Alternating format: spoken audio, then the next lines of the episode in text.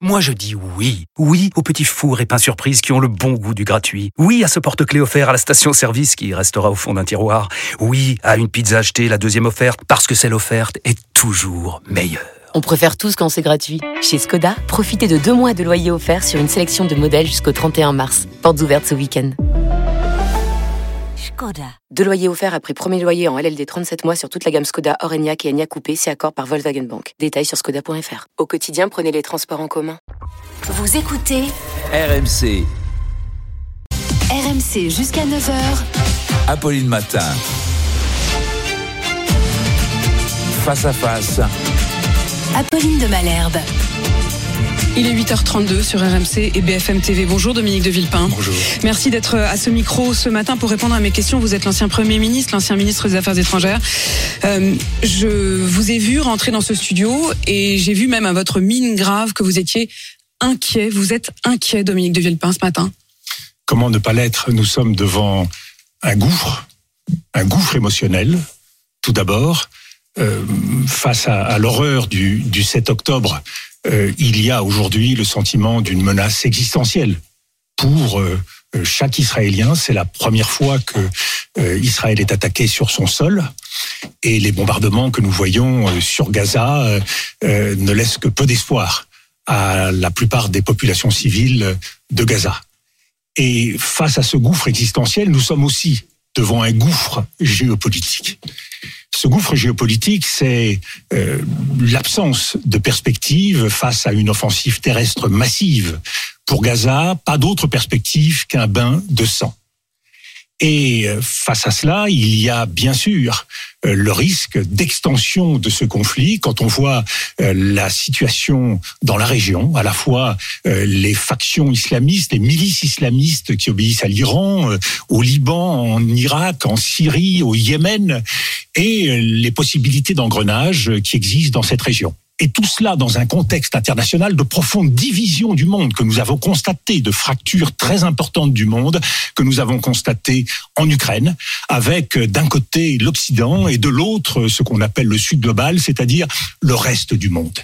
Et à cela, il faut prendre en compte, pour un dirigeant politique français, il faut prendre en compte les graves fractures Et nous, voyons bien euh, quand euh, un certain nombre de sujets sont abordés, euh, euh, les questions postcoloniales, la question de l'immigration, la question de l'islamisme, à quel point il y a des divisions, des fractures qui peuvent peser extrêmement lourd. Votre Et face à cela- donc globale. À la fois sur ce qui se passe là-bas, mais aussi sur ce qui se passe en France. absolument, parce que euh, nous voyons bien que les liens sont extrêmement importants. C'est pas nouveau, mais aujourd'hui, compte tenu euh, du caractère dramatique de ce qui se passe, euh, ces fractures sont encore plus profondes. Et l'essentiel, si je puis dire, dans ce contexte, c'est que le Hamas euh, nous a tendu un piège.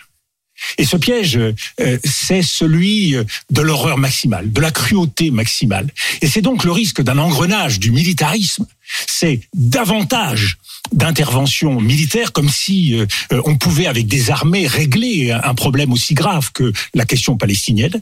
C'est un deuxième piège essentiel, c'est celui de l'occidentalisme. C'est que nous voilà réduits avec Israël sur ce socle occidental qui aujourd'hui est mis en cause par euh, l'essentiel de la communauté C'est quoi internationale. l'occidentalisme? Eh bien, l'occidentalisme, c'est euh, l'idée que l'Occident, qui a pendant cinq siècles géré les affaires du monde, va pouvoir tranquillement continuer à le faire. Et l'on voit bien, y compris dans les débats de la classe politique française, qui a l'idée qu'il faut, euh, face euh, à ce qui se passe actuellement euh, au Moyen-Orient, poursuivre euh, encore davantage le combat vers ce qui pourrait ressembler à une guerre de religion ou une guerre de civilisation, euh, c'est-à-dire nous isoler sur la scène internationale encore plus. Ce n'est pas le chemin. D'autant moins qu'il y a un troisième piège, qui est celui du moralisme. Et là, nous avons en quelque sorte la preuve par neuf, à travers ce qui se passe en Ukraine et ce qui se passe au Proche-Orient, de ce deux poids deux mesures qui est dénoncé partout dans le monde, et y compris dans les dernières semaines quand je me déplace en Afrique, au Moyen-Orient ou euh, en Amérique latine, le reproche est toujours le même. Mais regardez la façon euh, dont les populations civiles sont traitées à Gaza. Vous dénoncez ce qui s'est passé en Ukraine. Vous dénoncez ce qui s'est passé en Ukraine et vous êtes bien timide face euh, au drame mais- qui se joue à Gaza. Mais vous êtes d'accord avec ça? Je, je, ne dis pas, parce que bien évidemment, je pense que euh, il faut savoir évaluer chacune des situations. Mais prenez le droit international. Deuxième critique qui nous est faite par le Sud global. Le droit international, nous sanctionnons la Russie quand elle agresse l'Ukraine. Nous sanctionnons la Russie quand elle ne respecte pas les résolutions des Nations Unies. Et voilà 70 ans que les résolutions des Nations Unies sont votées en vain et que, et que l'Israël ne, ne, les respecte Mais pas. Vous, vous avez l'air, disant cela, pardon, Dominique de Villepin, de, de, de donner de l'eau au moulin de ceux qui estiment que les Occidentaux sont dans un péché d'orgueil. Est-ce que vous estimez qu'aujourd'hui les Occidentaux sont dans un péché d'orgueil? Apolline de Malherbe, les Occidentaux doivent ouvrir les yeux sur l'ampleur du drame historique qui se joue devant nous pour trouver les bonnes réponses. C'est quoi le drame historique Le drame nous, historique qui se joue devant nous. 7 octobre quand même d'abord, non? Mais le drame du 7 octobre et l'engrenage qui, à partir de ce drame, peut nous conduire si nous n'apportons pas les réponses justes. Parce que vous savez, euh, il y a bien sûr ces horreurs qui se passent. Mais la façon d'y répondre, elle est essentielle. Est-ce que nous allons... Euh, Mais que fallait-il faire? Est-ce que nous allons assassiner l'avenir? En trouvant les mauvaises assassiner réponses. L'avenir. Assassiner l'avenir. Pourquoi Mais qui assassine qui mais, mais, mais vous, vous, êtes à la recherche. Non, je, je voudrais non, comprendre parce êtes, que c'est vrai vous, que je, vous je... êtes dans un jeu. Vous êtes dans un jeu euh, de cause et d'effet. Dans la chaîne des causalités, face au tragique de l'histoire, on ne peut pas prendre cette grille d'analyse, tout simplement parce qu'on n'en sort pas. Chacun Donc alors. on fait quoi chaque, Vous, vous l'avez dit eh bien, il y a une émotion palpable. Permettez-moi de continuer à partir de là, mesurons, parce que c'est quand on a compris qu'il y avait un piège, mesurons que derrière ce piège, il y a aussi une donne qui a changé euh, au Moyen-Orient dans la question palestinienne. Cette donne, elle est profondément différente. La cause palestinienne, c'était une cause politique et laïque. Aujourd'hui, nous sommes devant une cause islamiste menée par le Hamas. Vous êtes devant des gens qui se battent pour une religion, entre guillemets. Et évidemment, ce type de cause est absolu et ne permet aucune forme de négociation. Du côté israélien, il y a eu aussi une évolution. Le sionisme, il a été laïque et politique, porté par Théodore Herzl à la fin du 19e siècle. Il est devenu aujourd'hui très largement euh, messianique biblique. C'est-à-dire que là aussi, on ne veut pas transiger. Et tout euh, ce que porte le gouvernement d'extrême droite israélien, continuant d'encourager la colonisation, évidemment n'arrange rien, y compris euh, depuis le, le 7 octobre. Donc, dans ce contexte, mesurons que nous sommes déjà dans cette région devant un problème qui paraît profondément insoluble. À cela s'ajoute le durcissement des États sur le plan diplomatique, ce qui est en train de se passer. Regardez les déclarations du roi de Jordanie. Ce ne sont pas les mêmes qu'il y a six mois. Regardons euh, les déclarations euh, d'Erdogan en Turquie. Précisément, qui, ce sont des déclarations extrêmement dures. Extrêmement inquiétantes. Pourquoi? Parce que si la cause palestinienne, la question palestinienne n'a pas été mise sur le devant de la table, euh, n'a pas été euh, mise sur la scène, et si la plupart des jeunes aujourd'hui en Europe n'en ont souvent jamais entendu parler, elle reste pour les peuples arabes, elle reste la mère des batailles. Mais, mais, simplement, pardon, si on reprend, ne serait-ce qu'il y a euh, trois semaines en arrière, juste avant cette journée abominable du, du 7 octobre. Euh, vous dites aujourd'hui, en effet, quand on regarde par exemple le président turc, il a déclaré hier, c'est à cela que vous faisiez référence, le Hamas n'est pas un groupe terroriste, c'est un groupe de libérateurs qui protègent, libérateurs et de le, qui protègent leur, leur terre. Alors qu'il y a encore trois semaines, on était dans ce rapprochement voilà. entre Israël et l'Arabie Saoudite, eh bien, dans les accords euh, d'Abraham. Tout vous, ça, c'est mort. Avez, tout ça, c'est pour ça que je vous dis, n'assassinons pas l'avenir.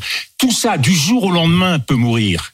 C'est-à-dire que tout ce chemin qui a été fait vers une tentative de stabilisation du Moyen-Orient, où on a pu croire oui, effectivement. Mais la faute à qui? C'est là que j'ai un petit peu mais, du mal à vous mais, suivre. Mais Madame la Apolline de Hamas. Malherbe, moi je suis par formation diplomate. La question de la faute, elle sera traitée par les historiens et elle sera traitée par les philosophes. Mais vous ne pouvez pas rester comme mais ça dans une forme de neutralité, c'est difficile. Mais je ne suis pas dans la neutralité, je suis dans l'action. Je vous dis simplement que chaque jour qui passe, on peut faire en sorte que ce cycle effroyable, c'est pour ça que je parle de piège, et c'est pour ça qu'il est si important de savoir quelle réponse on va donner, parce que avec sur ce durcissement et ce basculement, il faut aussi constater que sur la scène internationale, il n'y a plus aucun garde-fou. C'est-à-dire que la crise qui se déroule aujourd'hui au Proche-Orient, elle ne se passe pas comme les précédentes.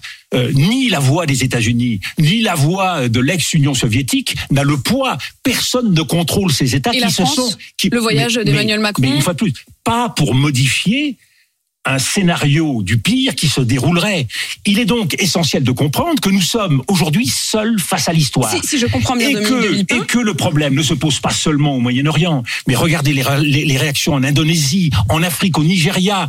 Tout ça forme un tout. C'est le nouveau monde dans lequel nous sommes. Et on ne traite pas ce nouveau monde, sachant qu'aujourd'hui, nous ne sommes plus en position de force. Nous ne sommes pas capables de gérer seuls, en gendarmes du monde, alors, tout cela. Eh bien, justement, qu'est-ce qu'il faut faire? C'est là où il a, il est essentiel de ne se couper de personne sur la scène internationale.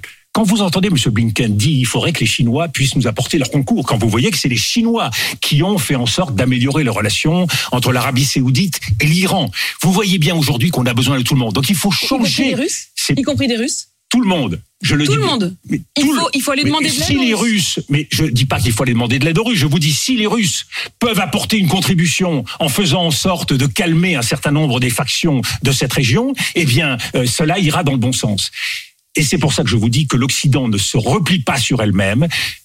Ouvrons-nous au monde et travaillons avec tout le monde. Donc, une réponse proportionnée. Ça veut dire quoi? Ça veut dire que Mais comment on fait pour L'interven- proportionner par Mais- rapport à la barbarie? C'est plus armée contre armée. Mais, mais enfin, écoutez, Madame Apolline de Malherbe, les populations civiles qui sont en train de mourir à Gaza, elles n'existent pas? Alors parce que que parce que l'horreur a été commise, il faut que l'horreur soit commise de l'autre côté. Bien sûr que si. Je vous parle simplement d'un d'un basculement, et vous l'avez vous-même dit. Mais- on a basculé dans un, dans un ça- repère émotionnel. C'est pour ça qui, que la réponse- qui dépasse totalement l'entendement. Vous savez, la, la, la- Mais est-ce qu'on peut, est-ce qu'il faut faire Mais je le fais. Mais non, c'est vous qui le faites. Non, non. Non, non, c'est vous qui le faites. Moi, je ne vous dis pas que euh, euh, je renvoie dos à dos les fautes. Bah, un peu, quand même. Non, pas du tout.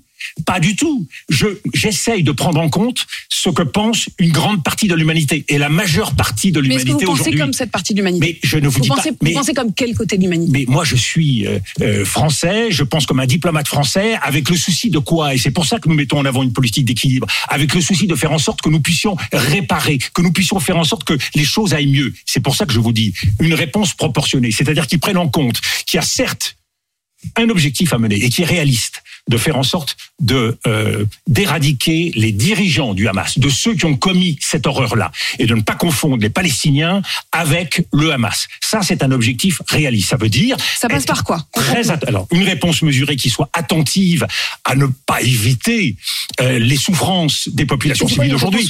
Quand vous Ça voyez, quoi, quand vous voyez qu'il y a quelques euh, il y a quelques dizaines de, de camions qui sont passés, qu'il faut 100 camions par jour pour arriver à nourrir cette population de Gaza, prenons en compte cela. La deuxième chose donc, une réponse ciblée, qu'on définisse des objectifs politiques réalistes. Et la troisième chose, c'est une réponse couplée, parce qu'il n'y a pas d'usage de la force efficace sans stratégie politique. Et la stratégie politique, elle est Et on incontournable. négocie avec qui? On parle avec Alors qui? je, je reviens sur cet aspect d'usage de la force, parce qu'il y a le sentiment euh, chez les Américains et peut-être aussi en Europe que euh, Israël peut régler le problème tout seul. Je dis simplement que nous ne sommes pas euh, en 1973 ou en 1967. Il y a des choses qu'aucune armée au monde ne sait faire. C'est gagner dans un combat asymétrique contre les terroristes. La guerre contre le terrorisme n'a jamais été gagnée nulle part. Et elle enclenche au contraire euh, des méfaits et des cycles et des engrenages extrêmement dramatiques. C'est pour ça que euh, Israël doit prendre en compte sa propre expérience. Joe Biden a eu raison de dire regardez ce que nous avons fait. Si l'Amérique on combat le si l'Amérique, si l'Amérique a perdu en Afghanistan, si l'Amérique a perdu en Irak, si nous avons perdu au Sahel, parce que à force de ne pas reconnaître euh, le- le- le- la réalité des choses, eh bien nous sommes entraînés. Eh bien c'est parce que c'est un combat qui ne se mène pas de façon simple et que c'est pas avec un marteau qu'on frappe sur un clou et le problème est réglé. Et donc il faut arriver à mobiliser la communauté internationale, sortir de cet Mais- enfermement mais, mais quand occidental. Emmanuel Macron dit sommes. justement, et il parle d'une coalition Mais internationale. Mais, mais oui, et quelle, est- quelle a été la réponse. C'est- ben, bon, voilà. Euh, donc, ce n'est évidemment pas la, une mais la. France. La France ne va pas s'engager militairement sur le terrain.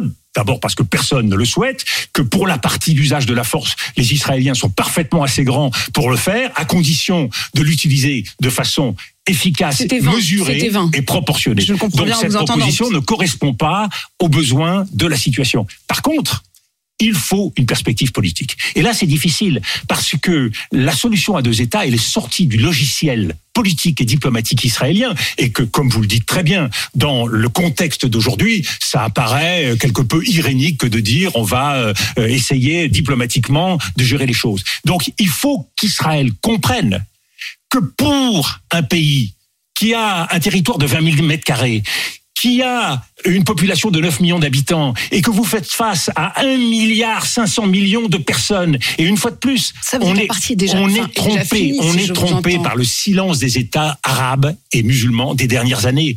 Mais les peuples n'ont jamais oublié que la cause palestinienne et l'injustice qui est faite aux Palestiniens était une source de mobilisation considérable. Prenons en compte cette situation et je crois qu'il est essentiel d'aider Israël d'accompagner. Certains parlent d'imposer je crois qu'il vaut mieux convaincre convaincre d'avancer dans cette, dans cette voie-là.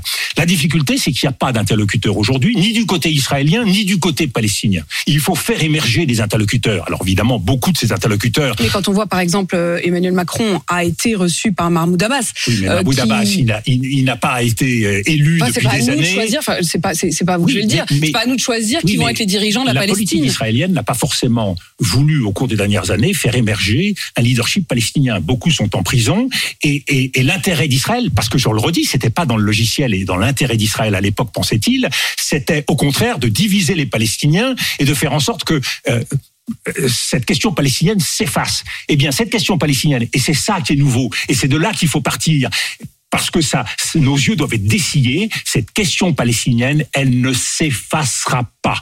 Et donc, il faut la traiter et il faut lui apporter une réponse. Et c'est là où il faut du courage. Parce que ce que je veux dire, c'est que l'usage de la force est une impasse.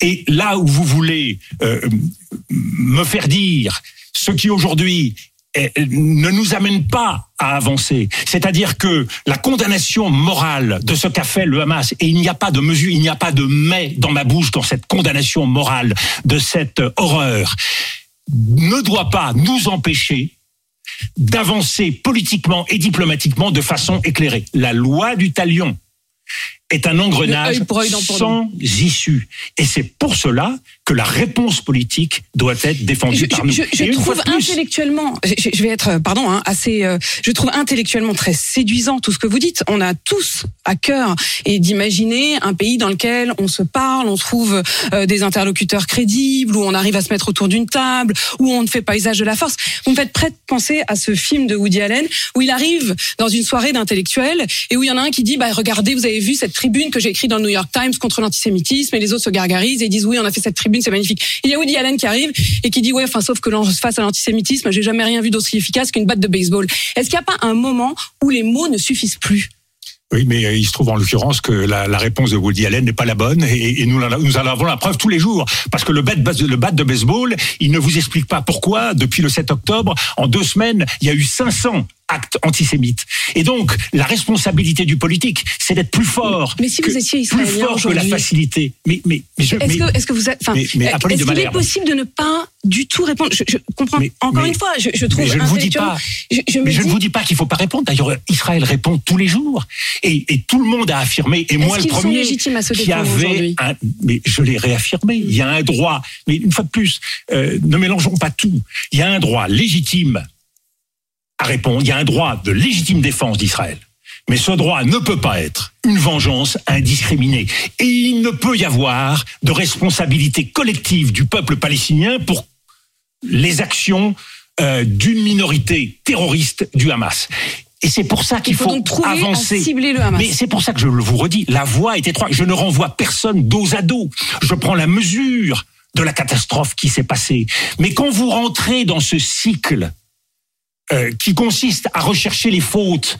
La mémoire des uns s'oppose à la mémoire des autres, et certains opposeront à la mémoire d'Israël la mémoire de l'Anakba, de la catastrophe de, de 1948, qui est une catastrophe que les, que les Palestiniens vivent encore tous les jours. Donc, euh, vous n'en sortez pas de ces cycles, et c'est pour ça que je vous dis, et c'est le point de départ de tout. Sortons aujourd'hui des chefs de l'État du cycle Emmanuel de la Macron revient. Euh, si j'ai bien compris, assez bredouille en fait de ce de ce voyage qu'aurait-il dû dire? Qu'aurait-il fallu trouver comme solution?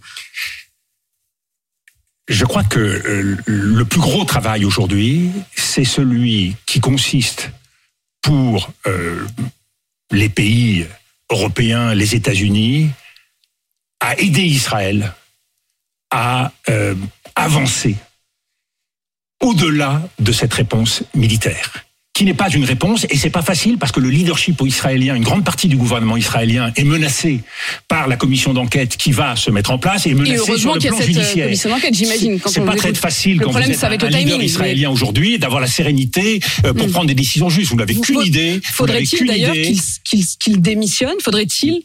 Mais mais je, je, c'est pas à moi de le dire. Mais euh, euh, c'est pas facile de prendre des décisions stratégiques. Euh, dans ce contexte-là, c'est plus facile euh, de euh, s'en remettre au tout militaire. Mais une fois de plus, je le dis, c'est pas la réponse. Donc nous devons avoir la force, bien sûr, de comprendre et, et de dénoncer ce qui s'est passé. Et, et de ce point de vue-là, il n'y a pas de doute sur la position qui est la nôtre. Mais nous devons avoir le courage. Mais c'est ça la diplomatie. La diplomatie, c'est d'être capable, euh, au, au fond du tunnel, d'imaginer qu'une lumière est possible. Et c'est ça la ruse de l'histoire. C'est que parfois, quand on est au fond du gouffre, et j'ai parlé de gouffre, quand on est au fond du gouffre, il y a quelque chose qui se passe qui peut permettre d'espérer. Euh, après la guerre de 73, qui eût pensé que, avant même la fin de la décennie, eh bien, l'Égypte signerait un traité de paix avec Israël. C'est, c'est, vous savez ce que je voudrais, c'est que ce que je vous dis aujourd'hui puisse être partagé par plus de gens. Parce que si nous étions plus nombreux à y croire et à sortir de ce renvoi de fautes et de responsabilités qui ne nous fera pas avancer, moi ce que je vous dis, c'est que le débat ne doit pas se situer aujourd'hui ni sur le plan rhétorique, ni sur le choix des mots. Le débat aujourd'hui, bien sûr, il faut le faire, mais le débat aujourd'hui, c'est l'action. Il faut agir. Et quand vous réfléchissez sur l'action, il y a deux possibilités. Soit c'est la guerre, la guerre, la guerre, soit c'est essayer d'avancer dans la paix. Et je le redis, c'est l'intérêt d'Israël. C'est l'intérêt d'Israël. et tenter donc de ne pas tomber dans le piège, comme vous le dites, le triple piège lancé par le Hamas. Merci Dominique de Villepin d'être venu ce matin.